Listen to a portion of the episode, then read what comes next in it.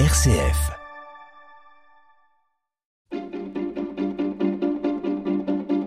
L'agenda des régions, les idées sorties des radios RCF.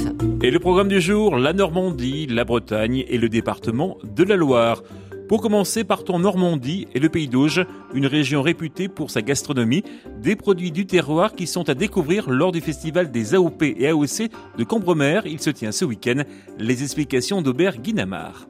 Et oui Bruno, Cambremer, ce charmant village aux maisons à Colombage, accueille pour sa 26e édition le Festival des appellations d'origine contrôlée et origine protégée. Les producteurs de camembert, de Livaro et de Calvados se retrouvent pour faire découvrir au public les trésors culinaires de la Normandie grâce à leurs ateliers de cuisine et à leurs food trucks.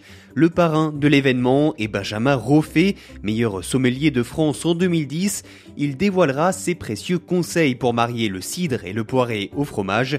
Et puis, cette année, c'est aussi un voyage dans l'Hexagone que proposent les organisateurs, car la Bourgogne-Franche-Comté est invitée à la rencontre. Le festival des AOC et AOP, c'est les 28 et 29 août à Cambremer. Aubert Guinamar, RCF Calvados se manche. Nous partons maintenant pour la Bretagne. Cécile Pollard, vous avez sélectionné pour nous du spectacle vivant, le festival Bonus.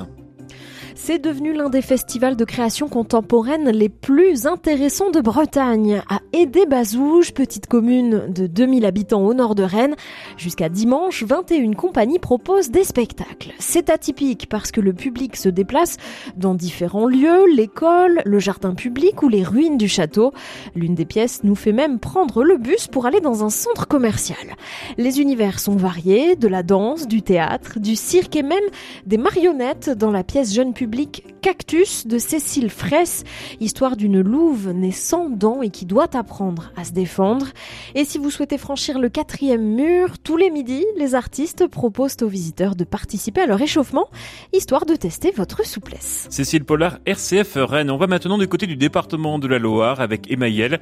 Les vacances jouent les prolongations à Saint-Étienne. Bonjour Emma.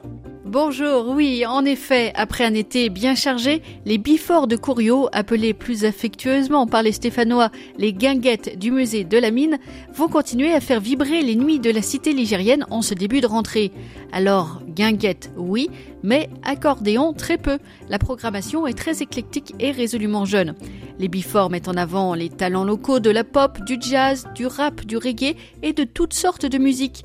Par exemple, ce soir c'est du rock, demain de l'afrobeat, samedi de l'électro, avant une boom pétanque dimanche. Côté buvette, une sélection de produits locaux. Et tout cela au pied de l'impressionnant puits de mine de Couriot. Alors rendez-vous jusqu'au 10 septembre pour faire la fête à Saint-Étienne, bien sûr dans le respect des règles sanitaires. Tout à fait, merci Maëlle, RCF Saint-Étienne pour l'agenda des régions.